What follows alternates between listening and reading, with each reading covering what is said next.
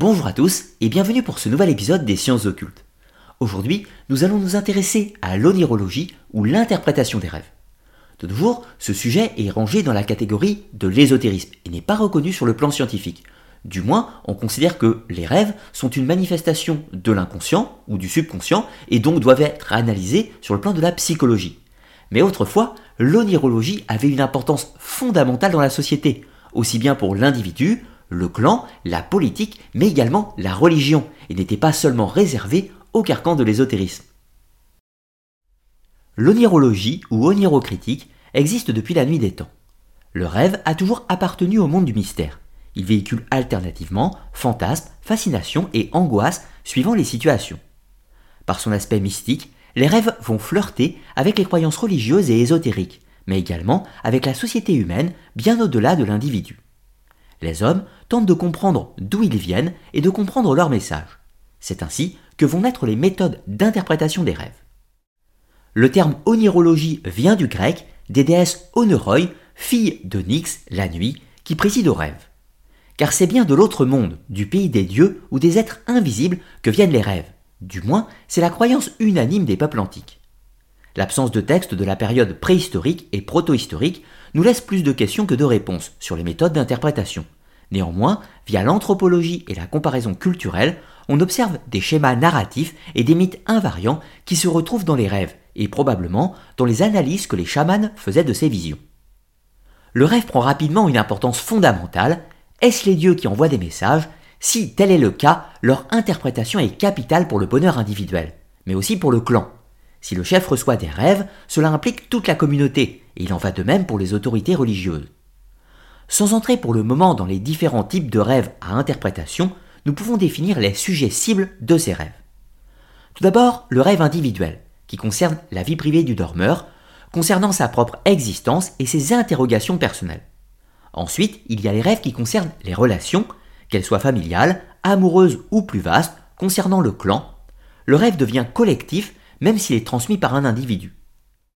Pour finir, les rêves sociaux, politiques ou même cosmogoniques qui concernent la société dans son ensemble et son devenir. C'est dans cette catégorie que l'on rangera les rêves prophétiques que l'on retrouve régulièrement dans les textes religieux. L'interprétation est d'abord personnelle. Le dormeur tente de se remémorer les événements puis de les comprendre. Mais lorsqu'un rêve concerne la famille, il peut en faire part à ces derniers afin de solliciter leur avis. De la même façon, si le rêve concerne la société ou les événements importants, il devient naturel d'en référer aux autorités savantes. C'est à partir de là, sans que nous puissions le dater, que les systèmes interprétatifs vont prendre naissance.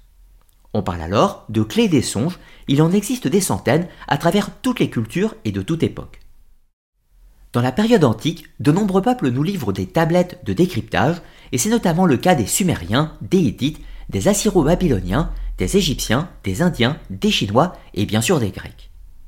Les clés des rêves se présentent toujours de la même façon. C'est un manuel ou un répertoire des différentes situations, objets et autres occurrences que l'on retrouve dans les rêves. Cela permettrait de les décoder avec une grille de lecture. Bien sûr, ces différentes clés sont variables suivant les cultures et croyances, mais également l'environnement de leur auteur. Parmi les plus célèbres clés des songes, nous allons trouver celle d'Artémidore de Daldis au IIe siècle, auteur de l'Onirocritique ou la clé des songes. Ensuite, Ibn Sirin au 8e siècle, l'auteur musulman de rêves et interprétations. Et enfin, Ashmet, fils de Sereim, un byzantin, qui rédige l'Honoroi Criticon au 9e siècle, basé lui-même sur les textes précédents. Mais les systèmes interprétatifs ne se limitent pas aux clés des songes, nous trouvons d'autres écoles. La plus répandue, bien que non codifiée, est la tradition populaire. Les gens du commun, n'ayant pas accès aux clés des songes, développent leur propre système de référence, en grande partie lié aux superstitions ou croyances locales. C'est notamment dans ce cadre que l'on va retrouver la légende du cauchemar, une créature qui vient tourmenter les dormeurs. Ce sont encore les fées, les défunts et autres entités de l'au-delà qui viennent murmurer à l'oreille lors du sommeil. L'interprétation du rêve passe alors par l'identification de celui qui en est responsable. Chez les anciens scandinaves et germains, l'interprétation des rêves revient à un caractère sacré. On pouvait se déplacer dans l'autre monde lors des rêves et rencontrer sa filgia, l'équivalent de l'ange gardien. On pouvait même agir à distance pendant les rêves. On trouve des traditions similaires dans les Pyrénées et probablement dans toutes les cultures indo-européennes. L'autre système fortement répandu était l'interprétation religieuse, qui est, bien sûr, variable suivant les religions. Les expéditeurs des rêves s'incluent dans le panthéon divin, polythéiste ou monothéiste. Pour prendre l'exemple de la religion catholique, les rêves bénéfiques sont dus aux saints, aux anges ou à la Vierge Marie qui vient délivrer des messages. Dans le cadre des rêves négatifs ou autres cauchemars, ce sont les démons ou autres succubes qui sont à l'œuvre pour tourmenter l'âme du dormeur ou lui donner de mauvaises informations. Il existe de nombreuses références aux rêves dans la Bible, notamment pour les patriarches et les prophètes.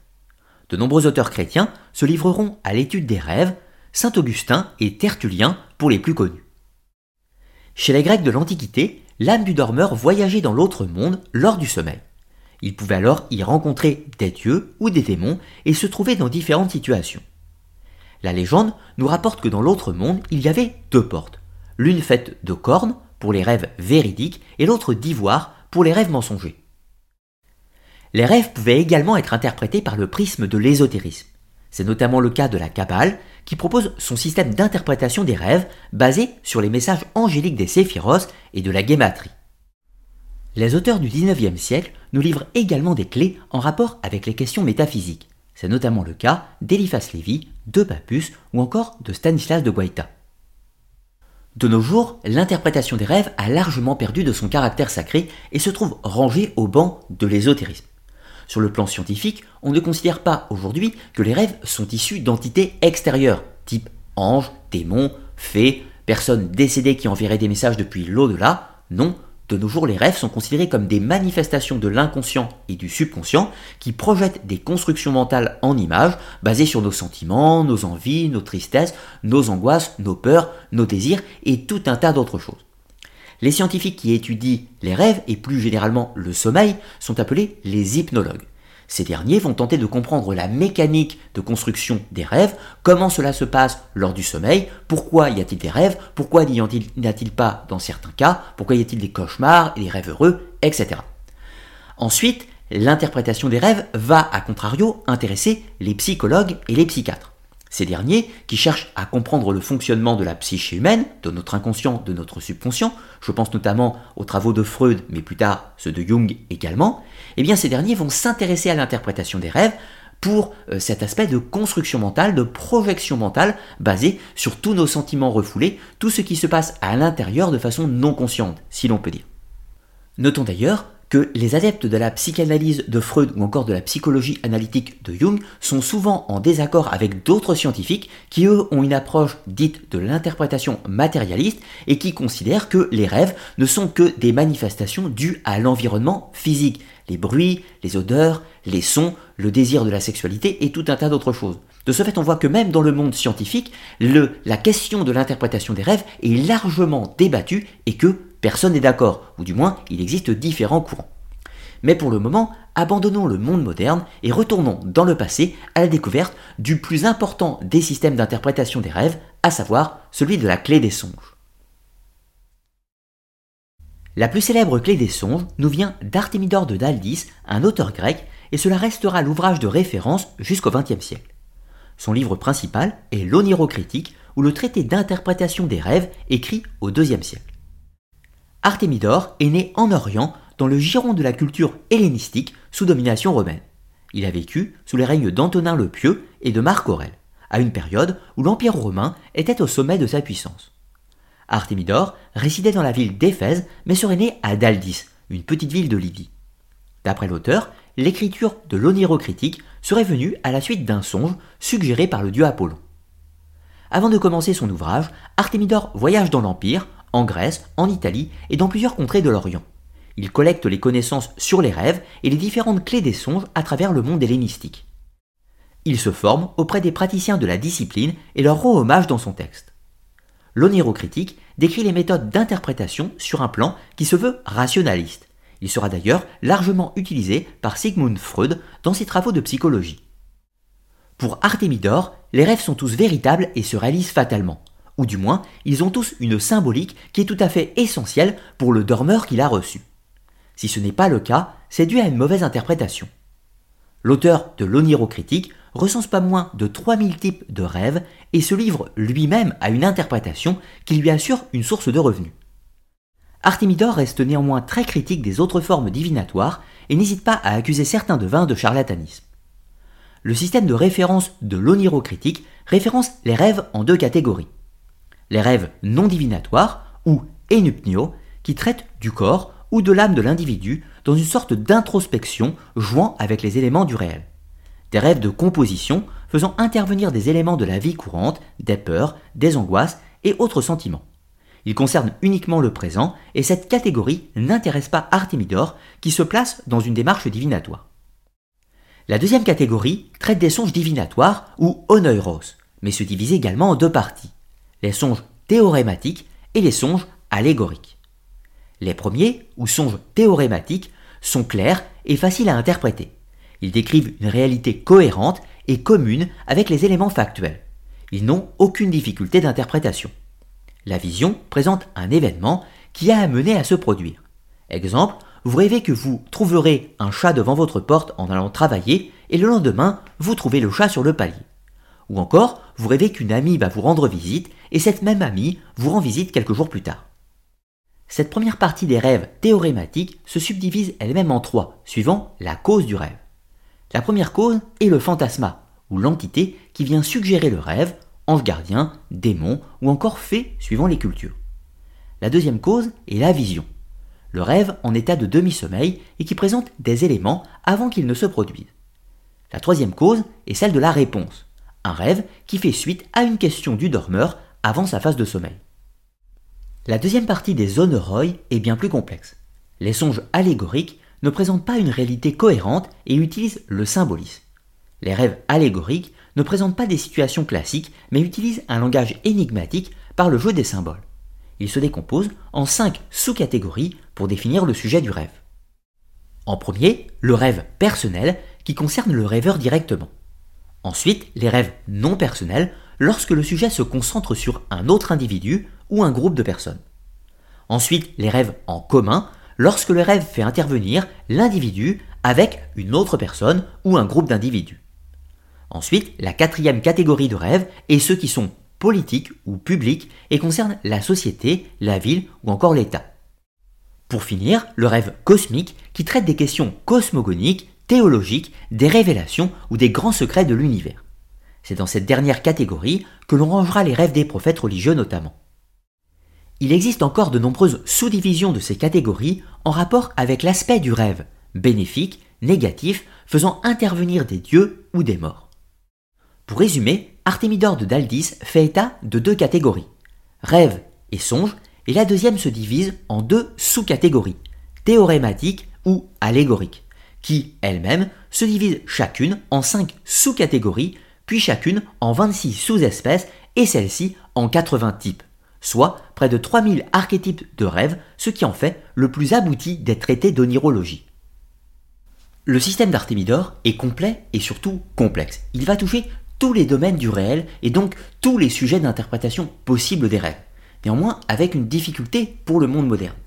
Le système d'Artémidor est lui-même écrit à une époque de polythéisme dans un environnement de culture grecque, de ce fait, certaines références, certaines images et certains symboles appartiennent à cette culture et cette période temporelle, si l'on peut dire. De ce fait, l'interprétation des rêves proposée par Artemidor est correspondant à ces codes et devrait, par nature, être réadaptée par rapport à nos codes judéo-chrétiens et même à nos codes modernes du XXe et XXIe siècle. Ce qui fait que au, premier niveau de lecture, le texte d'Artemidor peut sembler légèrement passéiste, déconnecté avec la réalité, mais c'est simplement les codes culturels, les symboles et les éléments de la vie courante qui ne sont plus les mêmes. Évidemment, la référence à Apollon pouvait être évidente dans un rêve ancien, alors que dans notre monde moderne, ce serait un saint, le Christ, la Vierge Marie, ou par exemple pour un juif, des personnages comme Élie, Moïse ou quelques autres prophètes, bien entendu. Et de la même façon, pour un hindou, cela fera intervenir d'autres divinités comme Shiva, Vishnu etc. Les référents culturels étant évidemment importants par rapport au système d'interprétation. Ce qui est intéressant avec le système d'Artemidor, c'est bien qu'écrit il y a plus de 1800 ans, il ne nie pas les éléments de la science moderne. Puisque Artemidor accepte tout à fait l'idée qu'une grande part des rêves, qu'il appelle les rêves communs sont en effet basés sur des éléments du réel, sur l'environnement, et sont simplement des projections mentales, des créations par l'imagination, et qui se manifestent lors de la nuit. Néanmoins, il dissocie une autre catégorie qu'il appelle les songes et qui aurait une qualité divinatoire et qu'il prête à l'intervention éventuellement d'entités extérieures et qui apporteraient de réponses. Ces entités extérieures pouvant être basées sur les référents culturels de cette époque, les défunts, les dieux, les daimons ou tout un tas d'autres créatures. Bien sûr, en sciences modernes, nous répondrons assez facilement que ces entités n'existent pas, mais ceci est un postulat de non-croyance, alors que, inversement, Artemidor, lui, a un postulat de croyance. Or, croyance ou non-croyance, ceci est un choix personnel. Mais dans tous les cas, que ce soit une manifestation extérieure ou ce soit une projection ou basée sur l'autosuggestion, le résultat ne change pas que le système d'interprétation d'Artemidor peut être appliqué. C'est simplement nos référents de croyance et de culture qui sont différents. En réalité, la véritable question serait plutôt de savoir s'il y a une connotation prophétique ou de vision de l'avenir au sein de ces rêves et donc du système d'interprétation. Eh bien, de la même façon, nous allons pouvoir répondre de deux façons avec deux prismes d'observation. Le premier, en considérant qu'il y a possibilité de lire le destin, et donc qu'un système d'interprétation permettrait d'entrevoir ces possibles, si l'on peut dire. Et d'un autre côté, on pourrait dire il n'y a pas de capacité à lire le destin et l'avenir, mais on pourrait, par l'expérience du passé multipliée avec le facteur du présent, en analysant les phénomènes, calculer une trajectoire potentiellement possible du futur. Donc sans pour autant voir le futur, on peut anticiper une probabilité euh, statistiquement possible, si l'on peut dire.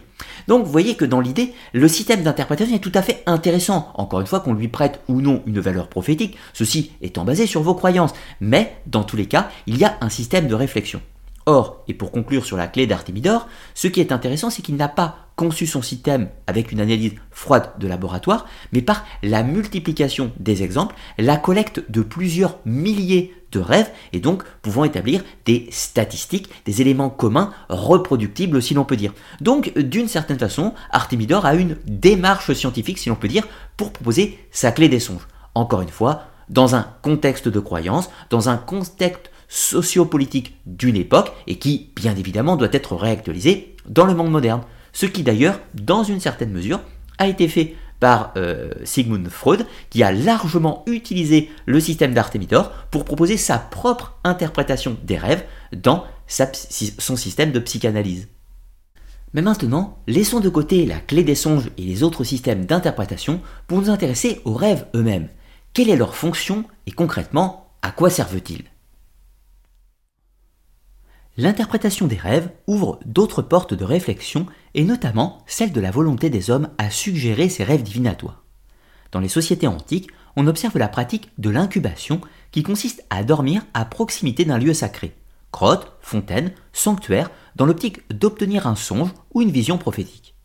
On retrouve la pratique en Égypte où Toutmosis IV s'endort entre les pattes du sphinx pour connaître son avenir. La même chose se pratiquait en Mésopotamie on s'endormait dans les temples des dieux afin de connaître l'avenir, avoir des réponses à ces questions sur la guerre ou la politique à conduire. Chez les Grecs, cette pratique était courante, notamment dans le culte d'Asclépios, le dieu de la médecine. L'individu se rendait au sanctuaire d'Asclépios d'Épidore afin de guérir de diverses pathologies via la médecine des rêves.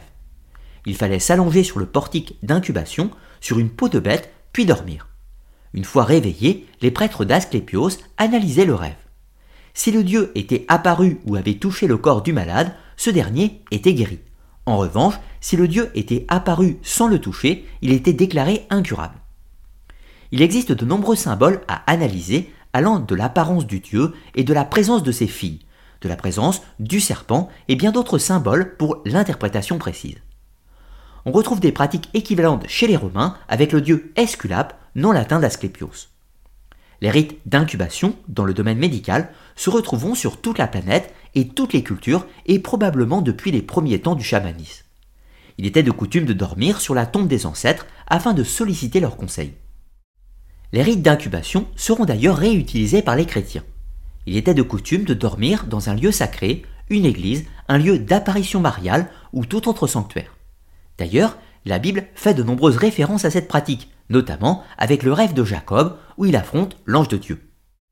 Dans l'Occident médiéval, la science des rêves mélange concepts théologiques chrétiens et traditions populaires. Le texte Liber des Spirit et Anima du moine cistercien Alché de Clairvaux catégorise les rêves en cinq groupes. Les oraculum, les rêves divinatoires, les visiums, rêves prophétiques clairs et faciles d'interprétation, les omniums, les rêves nécessitant une interprétation symbolique, les insomniums, rêves tourmentés ou perturbateurs qui sont sans intérêt, les fantasmes ou les rêves en situation de sommeil ou demi-sommeil avec apparition fantomatique, et les cauchemars font partie de cette catégorie. Ce que l'on peut constater, c'est que depuis la nuit des temps et dans toutes les cultures, les humains ont développé des méthodes rituelles afin de provoquer, voire de contrôler leurs rêves.